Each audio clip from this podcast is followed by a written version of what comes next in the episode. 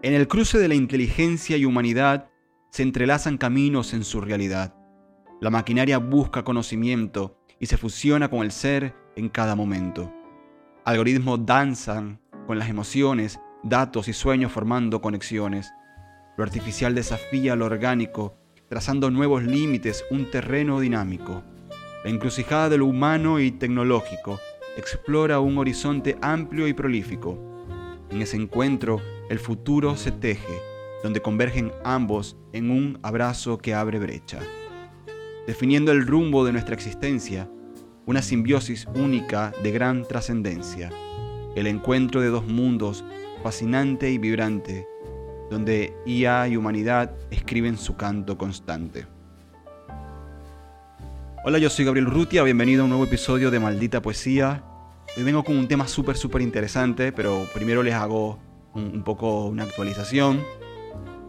Tomé medio descanso de inicio de junio porque mayo fue muy muy intenso. Tuvimos la presentación del libro Teorema de Julieta. Eh, me presenté un, degustando vinos. Eh, estuve en la feria del libro. Fue caótico completamente de mayo. Pero obviamente satisfactorio porque fue casi un rearranque de vuelta a, a todo lo que tiene que ver con mi obra. Hay cosas lindas para contarles, como que eh, mis tres libros con Niña Pez, o sea, Teorema de Julieta, eh, Poemas Ordinario para los Tiempos Modernos y El Fin del Mundo me encontró despierto, ya se encuentran en Amazon, así que los que están fuera de Argentina, eh, Brasil, Chile, México, Estados Unidos, cualquier lugar del mundo donde puedan comprar por Amazon, pueden, pueden adquirir mis libros, les va a llegar físicamente. obviamente las firmas se las deberé, pero bueno, nada, creo que mm, sería lindo ver eh, mi libro en, algunas historias publicadas por ustedes, que, lo adquieran y, lo disfruten. Dicho eso, em, junio empezó también con una entrevista muy interesante que me hicieron. Eh, una gran amiga, Hannah, me, nada, me comentó que tenía que hacer una entrevista para una materia y posiblemente quizás para alguna revista. Vengo filosofando mucho, vengo consumiendo mucha filosofía, vengo consumiendo mucha teoría poética hace tiempo. Los que me siguen y han escuchado el podcast o, me siguen en redes sociales, que se las recuerdo, arroba gabogabucho, eh, saben que ando medio filósofo, como que ando eh, consumiendo mucho, eh, mucho material, sobre todo de reflexión. Y esta entrevista obviamente tuvo mucho de eso, ¿no? Mucho de reflexionarse uno mismo, de reflexionar la poética, de reflexionar lo que se escribe. Así que la entrevista estuvo espectacular, nos sentamos en un cafecito por, Belgrano, en, Capital. Eh, yo me tomé una copita de vino, estuvimos charlando, la entrevista fluyó un montón y surgieron temas muy interesantes. Muy interesantes que varias personas que, que estaban ahí cerca de donde estábamos nosotros en una mesa eh, le prestaron atención a lo que estábamos diciendo. De esas personas, dos se detuvieron a acercarse acercaron y preguntaron si era un podcast, eh, bueno, y decirnos que les parecía muy interesante todo el tema que estábamos hablando. Y no solamente participaron de, ese acercamiento de charlar y de, comentarnos lo, bien que, lo interesante que les parecía lo que estábamos hablando, sino que además quisieron entrar en el debate, ¿no? Eh, uno me hizo una pregunta muy interesante que era sobre la potencia, la impotencia de Aristóteles y de esto de si todos somos potencialmente poetas o no, que esto será otro episodio. Pero el segundo no solamente hizo la pregunta, sino que además se quedó a debatir. Decía que él era más del, palo de, las, eh, eh, de las ciencias duras, ¿no? de las ciencias exactas y era fan de la física Cosa con la cual también me identifico. Eh, Julieta, mi pareja, eh, ama la física y, también he aprendido un poco de eso. Me gusta leer mucho sobre física también. Y su pregunta básicamente tenía que ver con, ¿puede la inteligencia artificial hacer poesía? Y si bien en el momento yo argumenté desde, desde una visión mm, más bien muy humanística, eh, intentaba darle cero oportunidad a la inteligencia artificial a la posibilidad de que pueda hacer poesía. Obviamente que me surgieron otras cosas internamente que tienen que ver con qué es la poesía. Todo es poesía. La poesía es métrica o, también hay algo más allá de lo que uno puede controlar. Y son preguntas que podemos hacernos todo lo que queramos.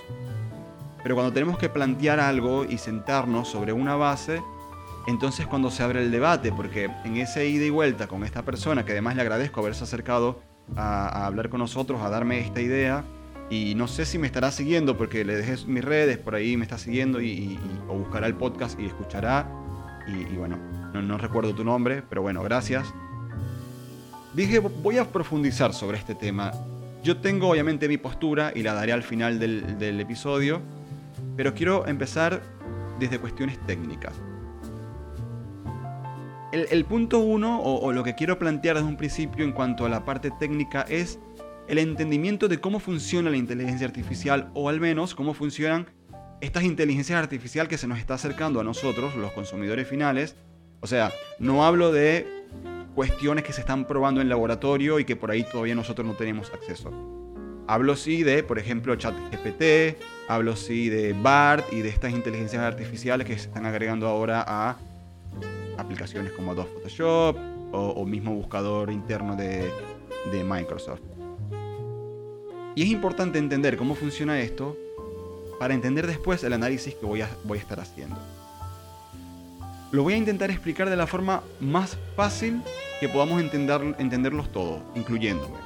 No, no voy a, usar tecnicismo y redes neuronales y nada de esto porque, porque son conceptos que desde la palabra parecen complejos, pero bajado a tierra no son tan así.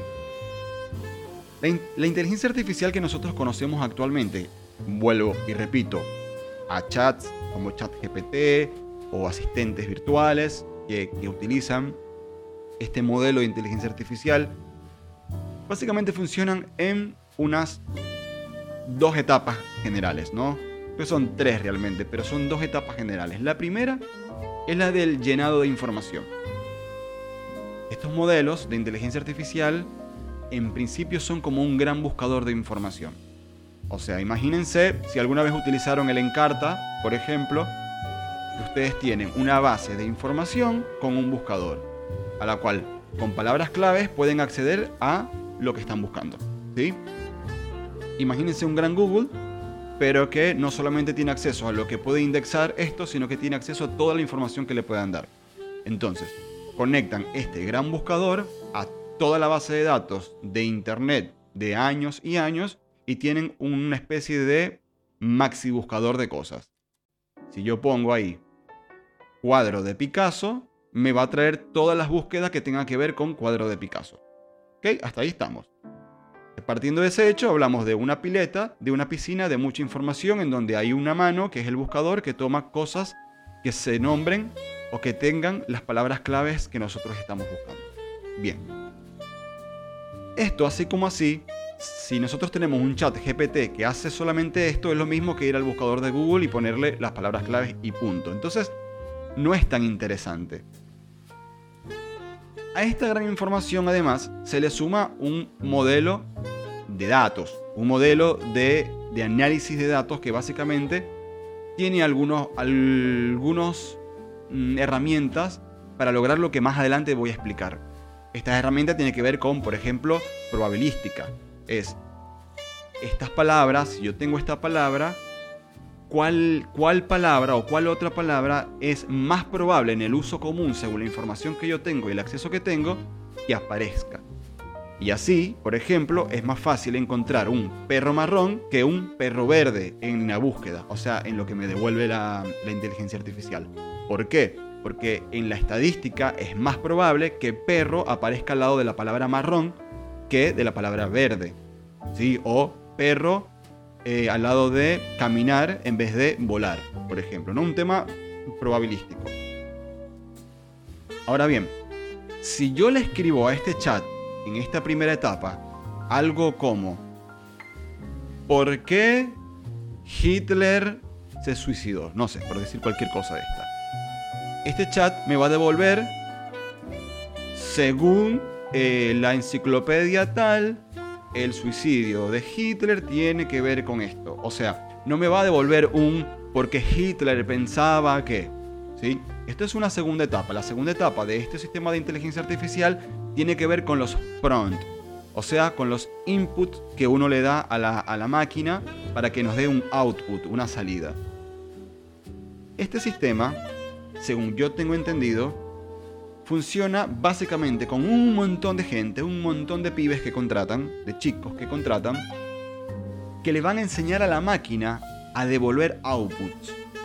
Y en ese sentido es, o sea, y lo que quiero decir con esto es básicamente que hay gente como nosotros que labura para estos laboratorios que se ponen a enseñarle a la inteligencia artificial, por ejemplo. Cuando una frase empieza con un interrogante y, y con la primera frase que diga por qué, para qué, cuándo, dónde, entonces el output debería ser más o menos así. ¿No? Porque tal cosa, tal cosa. Para qué tal cosa, tal cosa. Donde tal cosa, tal cosa.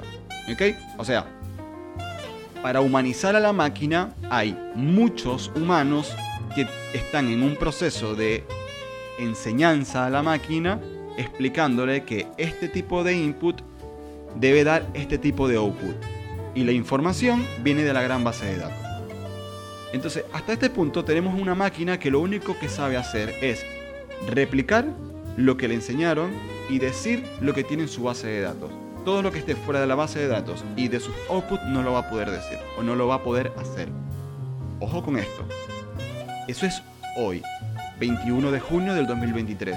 No sé el año que viene, no sé dentro de 5 años. Pero hoy esto funciona de esta forma. Creo que se entendió más o menos. ¿sí? Inteligencia artificial es un gran cúmulo de información a la cual le enseñaron dar outputs basado en inputs previamente enseñados. Este es un proceso que no termina además, porque así como se le enseñó en algún momento, con la información que nosotros estamos constantemente dándole, brindándole al chat GPT, tanto de información de general como de enseñanza del tipo, por ejemplo, actúa como un experto en marketing. Entonces, ese input ya se le enseñó a la máquina en algún momento que cuando uno eh, escriba un input del tipo rol, del tipo actúa como, la máquina se va a delimitar a una cierta información. Ahora, dicho esto, ¿cómo, cómo lo podemos comprobar? Obviamente utilizando el chat GPT, ¿sí? Entonces se me ocurrió eh, hacer una práctica como para llegar a, algunas conclusiones a partir de esto, ¿no? Y obviamente me fui al chat GPT, chat GPT, y hice algunos ejercicios. En principio dije, ¿qué hace a un poema ser un poema? ¿No? Y entendiendo que el poema no solamente es el medio, sino que también es el mensaje, y que el poema tiene una interpretación que es muy subjetiva y que tiene que ver con quien lo lee, se me ocurrió pasarle un poema y preguntarle y decirle que me lo, que me lo analice, que me dé un análisis del poema. Cuando estamos en clases de, poesía, por ejemplo, o, o estamos discutiendo o leyendo poesía, siempre surge el, a mí me parece que este poema habla de, yo creo que el poeta conectó con este sentimiento y esto significa. A mí este poema me resuena en... Son expresiones bastante subjetivas y está bien, porque una de las características del poema es que tiene eco, ¿sí? que tiene una especie de espejo en donde el lector se ve, se refleja y conecta con una subjetividad que no está en el poema, está dentro de uno. Lo decía Reverdi, lo poético no está en la rosa, está dentro de quien ve la rosa. Entonces eso mismo ocurre acá. Entonces, por ejemplo, yo le pasé al chat GPT, le pasé eh, que analizara un poema. Yo les voy a leer el poema, es un poema que amo profundamente, de Juan Gelman, ¿sí? que se llama Yo también escribo cuentos. El poema dice así. Había una vez un poeta portugués. Tenía cuatro poetas adentro y vivía muy preocupado Trabajaba en la administración pública y donde se vio que un empleado público de Portugal gane para alimentar cuatro bocas. Cada noche pasaba lista a sus poetas incluyéndose a sí mismo. Uno estiraba la mano por la ventana y le caían astros allí. Otro escribía cartas al sur que están haciendo del sur, decía. Dime Uruguay, decía. El otro se convirtió en un barco que amó a los marineros. Esto es bello porque no todos los barcos hacen así. Hay barcos que prefieren mirar por el ojo de buey. Hay barcos que se hunden. Dios camina afligido por el fenómeno ese. Es que no todos los barcos se parecen a los poetas del portugués. Salían del mar y se secaban los huesitos al sol. Cantando la canción de tus pechos, amada, cantaban que tus pechos llegaron una tarde con una escolta de horizontes. Eso cantaban los poetas del portugués para decir que te amo antes de separarse, tender la mano al cielo, escribir cartas al Uruguay. Que mañana van a llegar, mañana van a llegar las cartas del portugués y barrerán la tristeza. Mañana va a llegar el barco de portugués al puerto de Montevideo. Siempre supo que entraba en ese puerto y se volvía más hermoso como los cuatro poetas del portugués cuando se preocupaban todos juntos por el hombre de la tabaquería de enfrente, el animal de sueños del hombre de la tabaquería que enfrente, galopando con como José Garbacio de Artigas por el hambre mundial. El portugués tenía cuatro poetas mirando al sur, al norte, al muro, al cielo les daba a todos de comer con el sueldo del alma.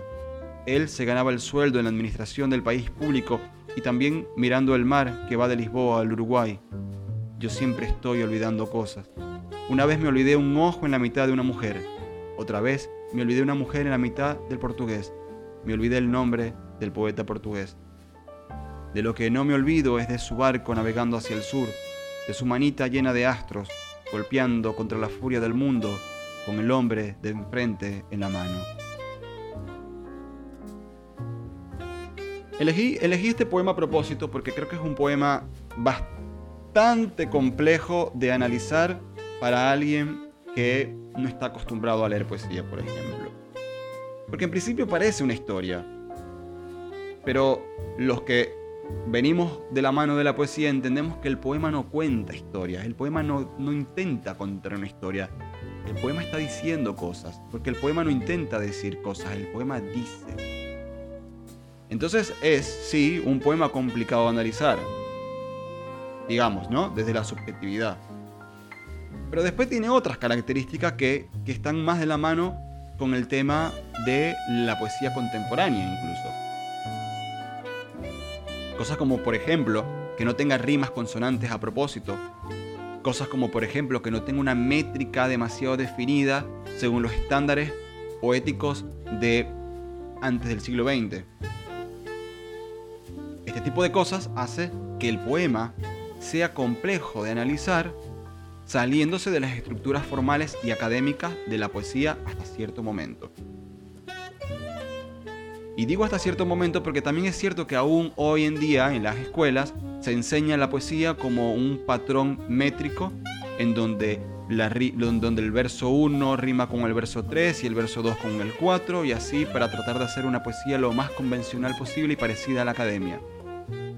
Pero la realidad es que en la calle los poetas hace rato que ya no hacen rima. Y no porque se le tenga asco a la rima, sino porque en algún momento los surrealistas dijeron, la rima me está acotando lo que quiero decir, entonces yo salgo de la rima. Pero también es cierto que para la máquina lo mejor que hay son los patrones. Es lo más fácil de emular los patrones. Entonces yo le digo al chat GPT, este poema quiero que me analices este poema. No le voy a leer todo el análisis porque es largo, tan largo como el poema, pero para que tengan una idea, el análisis empieza así. Este poema narra la historia de un poeta portugués que lleva consigo cuatro poetas interiores y vive constantemente preocupado. ¿Cómo empezaba el poema? El poema empieza. Había una vez un poeta portugués, tenía cuatro poetas adentro y vivía muy preocupado. Entonces partamos del hecho de que el análisis empieza mal cuando dice este poema narra la historia. Porque ya sabemos que los poemas no narran ninguna historia. Dentro de un poema puede haber historias, pero no es el poema el que está narrando, porque el poema no narra historias, el poema dice, el poema habla de la emoción, habla de lo que está ocurriendo dentro del portugués, habla de lo que está ocurriendo dentro de los cuatro poetas del portugués, habla de lo que siente el poeta portugués cuando escribe cartas al sur. Habla de lo que siente el barco que llega al puerto para secar sus huesitos al sol. El poeta no narra. El poema no narra. Entonces, si dice el análisis de ChatGPT, dice este poema narra la historia de un poeta portugués, ya empezó mal. Está mal el análisis.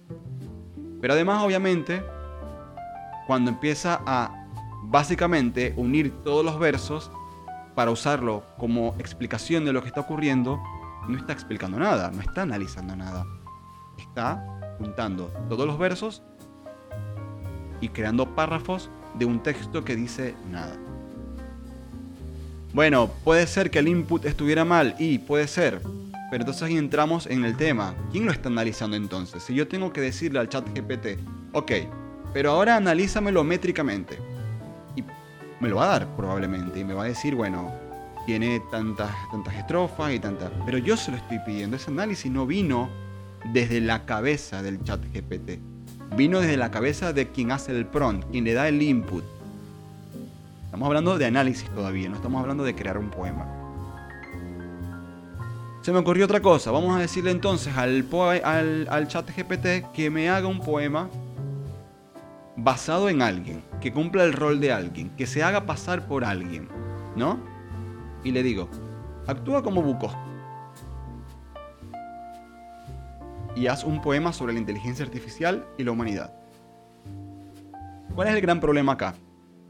Actuar como alguien es muy difícil, porque ese alguien tiene un cúmulo de experiencia, de enfermedades, de dolores, de emociones, que muchas veces ni siquiera está al alcance de quien lo mira.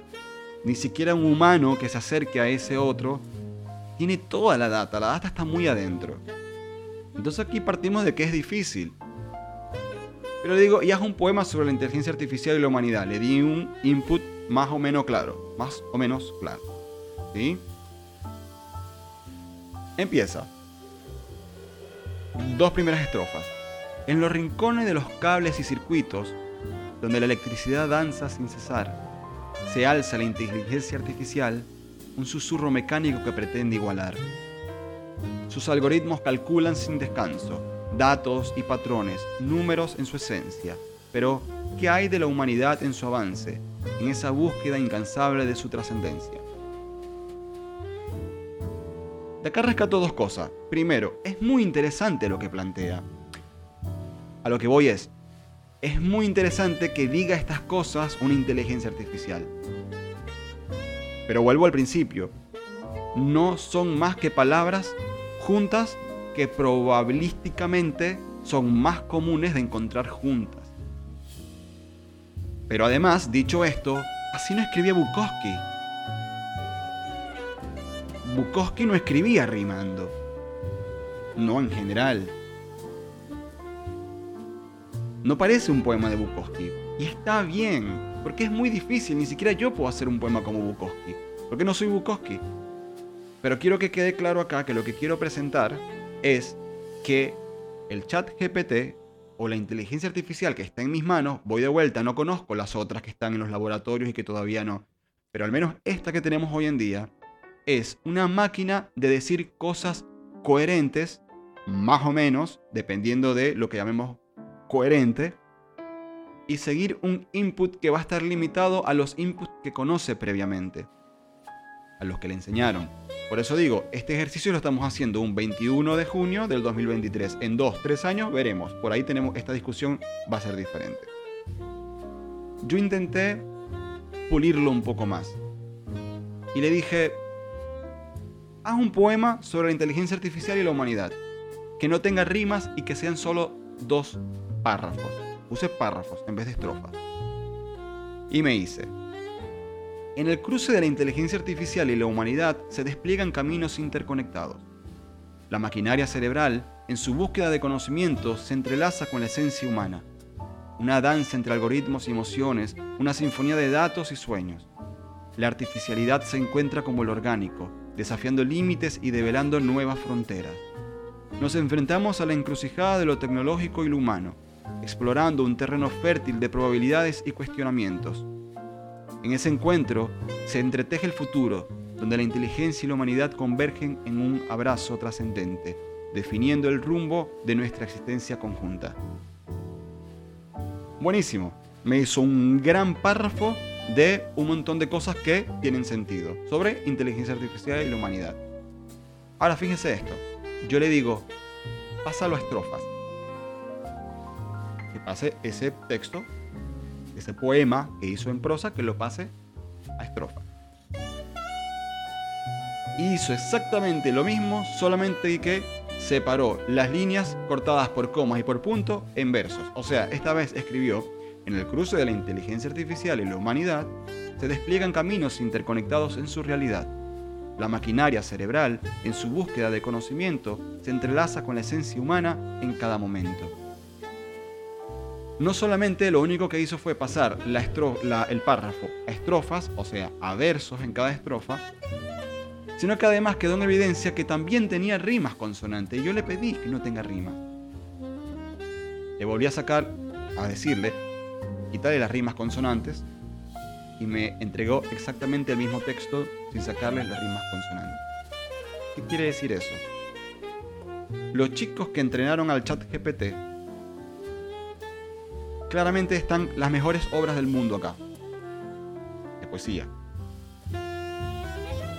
pero no existe acá el input de haz un poema y que el output sea taca, taca, taca.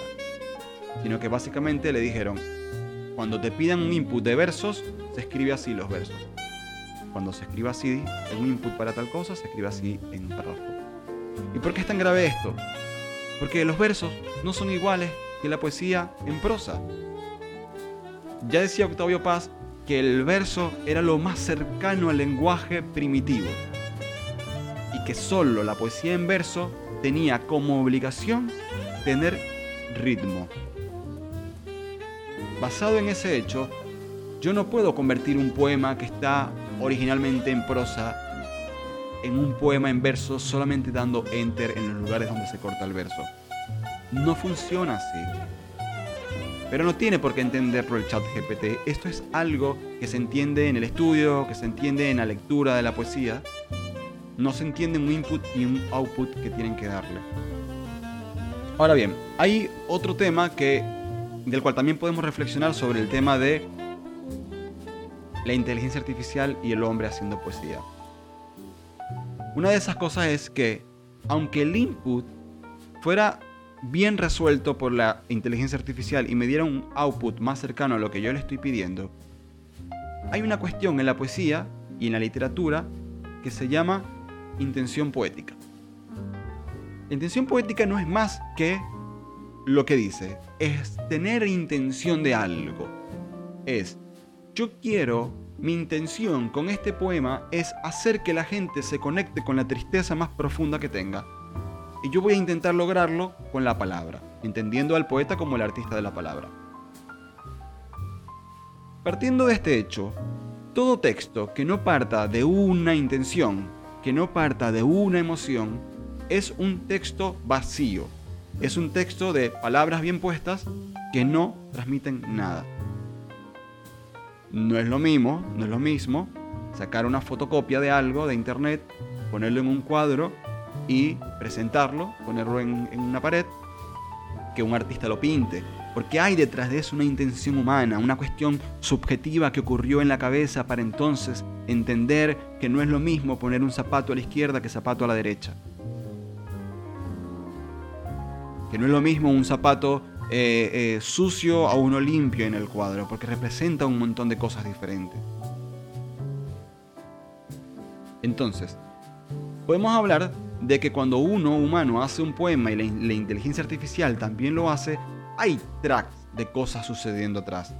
En el primero, en el humano, hay un track de pensamiento, hay un track de revolución interna, de emociones, de cosas que están sucediendo, de llantito que, que, se aguanta, de risita que se aguanta, de párpado tembloroso, de piel erizada, de recuerdos de la infancia, que hace todo un track y va, y va conectando hasta que se escupe en la hoja. Mientras tanto, el track que ocurre en el sistema de la, inteligencia artificial es tal cual un engranaje de cosas que funcionan bastante bien para lo que fue hecho, que es para automatizar palabras con sentidos en un proceso. Dentro del track interno de la inteligencia artificial no hay remembranzas, no hay recuerdos, no hay piel erizada, no hay llantito contenido, no hay olor a café por las mañanas. Hay estadística, hay probabilística, hay qué va mejor con qué palabra, y esto es lo que yo voy a presentar. Entonces, ¿hay intención poética en lo que hace el chat GPT? No, no hay, y partamos del inicio. No hay porque ni siquiera tuvo la intención de hacer un poema, tuvo la intención de responder con un output más o menos cercano a lo que yo estaba queriendo con el input. O sea, su misión es entregarme algo que se parezca a lo que yo quiero. No está en hacer un poema. El chat GPT no quiere hacer llorar a nadie, no quiere hacerlo reír, no quiere que se conecte con su niño interior. Quiere presentarte el output que le pediste. Punto. No hay intención poética. ¿Yo puedo leer con intención poética algo dado por la inteligencia artificial? Sí, lo hice. El primer poema que leí cuando arrancó este episodio es el poema que me entregó ChatGPT cuando le di el input. Y yo puedo darle esa intención poética, pero no deja de ser mi intención poética, no deja de ser lo que yo quise que fuera poético, entendiendo que la poesía no está en las cosas, sino en el real adentro de cada uno de nosotros. Entonces, en teoría, a mí me parece poético el texto, pero el texto no es un poema. Borges decía que el poema tiene dos momentos poéticos para hacer un poema. Cuando se escribe, cuando se lee. No basta solamente con que el poeta quiera hacer un poema. Porque si quien lo lee no conecta, no lo considera un poema, ese texto murió. Y viceversa. No basta con que el lector sienta que hay poesía. Porque desde su subjetividad, cualquier cosa puede ser poesía. Está perfecto. Pero cuando hablamos de poesía como obra de arte, como trabajo de artista, como obra independiente que funciona por sí sola, necesita del momento poético de la escritura y del momento poético de la lectura. Entonces, en este sentido, volvemos al principio, el chat GPT no tiene ninguna intención poética, solo quiere entregar lo que le pediste. ¿Que te parezca poético? Hermoso, perfecto, siga para adelante, pero no es poesía. Hago un paréntesis acá porque yo sé que sueno eh, con lo que digo eh, medio inquisidor. Yo no soy quien para decir qué es o no es poesía. Todo esto es desde mi gran subjetividad y que por suerte no soy un chat GPT y puedo agarrarme de mi subjetividad y hacer inferencias y hacer eh, construcciones lógicas y hacerme cargo de ello. Entonces, dicho esto, para Gabriel Urrutia, no es poesía. Como tampoco es poesía, tampoco es arte, digamos, desde la creación artística, alguien que falsifica un cuadro. Porque puede ser el artista de la falsificación y eso es otro campo. Pero no es alguien que se dedica toda su vida a falsificar cuadros de otros autores, es un artista falsificador, no es un artista plástico, no es un artista de la pintura, porque no hay creación en él. Ahora, por ejemplo, hay casos como los traductores. Los traductores de literatura están en el mismo lugar de un escritor. Porque el tema de la, de la traducción de un idioma a otro tiene que tener algo de sensibilidad porque tiene que entender el, el, traductor qué es lo que quiso interpretar, qué es lo que quiso decir el autor, qué es lo que dice el poema. Entonces son otros ámbitos. Pero hablando de este punto en donde es un output que sale de un, de un sistema prefabricado, no hay ninguna intención poética. Dicho esto, también surgió en, mis historias,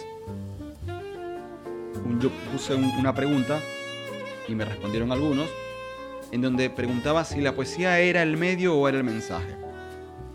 Hay algo que se llama función poética del lenguaje, que se usa en literatura creo que es Jacobson, si no me equivoco, quien plantea este, este concepto. Que tiene que ver con que el poema, hablamos de poema porque de eso trata este podcast, de poesía, es en sí mismo el mensaje. ¿Qué quiere decir esto?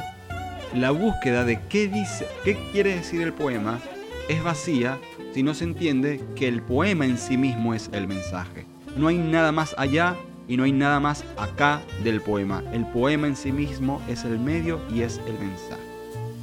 Entonces, ChatGPT, cuando nosotros le pedimos que haga algo, él va a hacer algo que nos va a dar a nosotros como resultado un igual a esto fue lo que pediste. O sea, 2 más 2 son 4. No es lo mismo que 2 más 2 es igual a un proceso de suma en donde hay dos objetos, o sea, algo más, ¿no? Es como básico, 2 más 2 son 4. En este caso, eh, cuando el chat GPT hace exactamente lo que le pedimos, tuvo la intención de entregarnos eso. Punto. No hay un mensaje en sí mismo en el poema. No sé si me explico. El chat GPT funciona como un medio para entregar un mensaje. El poema es el medio y es el mensaje. No intenta entregar algo al final. No intenta hacer algo desde el principio. El poema es medio y es mensaje. Es todo a la vez. Cumple la función poética del lenguaje. Para ir redondeando em, y parar un poco con el tono porque siento que he sido demasiado inquisidor, amo la inteligencia artificial. Soy fan de lo que se está logrando. Soy fan de, de vivir esta época en donde estamos a nada de, tener una interacción casi humana con algo creado por nosotros. Pero creo que mientras tanto, mientras el humano no logre replicar, y no sé si lo va a lograr, pero voy de vuelta, creo tanto también en la tecnología que no lo sé en dos años, en cinco, en 20, en 35 años. Pero mientras no exista esa cosa de la impotencia que decía Aristóteles, esa bajada eh, platoniana del mundo de las ideas, de donde surgen las cosas, que esto se pueda replicar en una máquina, entonces la máquina siempre va a darnos el output que está programado para darnos según el input que le damos. Y mientras esto sea así, todavía no podemos hablar de poesía creada por inteligencia artificial. ¿Que podemos usarla como herramienta para ayudarnos en la escritura? Sí, desde ya que sí, amo, tengo en mente un libro para utilizar la, inteligencia artificial y que me ayude en la escritura. Pero tiene que existir la intención poética del humano. Por ahora, no lo sé después, pero por ahora, mientras estemos en el mundo que estamos, con la tecnología que tenemos, la poesía es poesía y lo demás es un output genérico que le enseñaron a entregar. Esto fue Maldita Poesía. Espero que te haya gustado el episodio, que no haya sido demasiado enredado y que te puedas llevar algo para reflexionar. Em, si estás de acuerdo o no estás de acuerdo con, lo que dije, te dejo una pregunta abierta en, el Spotify para que respondan por ahí.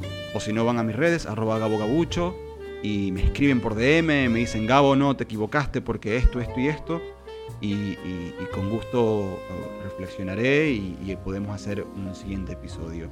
Si te gustó también obviamente el episodio, como siempre te digo, compártelo en tus redes, pásalo a alguien que creas que le pueda interesar el tema, eh, dale like, depende de donde lo veas, escríbeme comentarios y sigan leyendo mucha poesía mientras podamos. Nos vemos.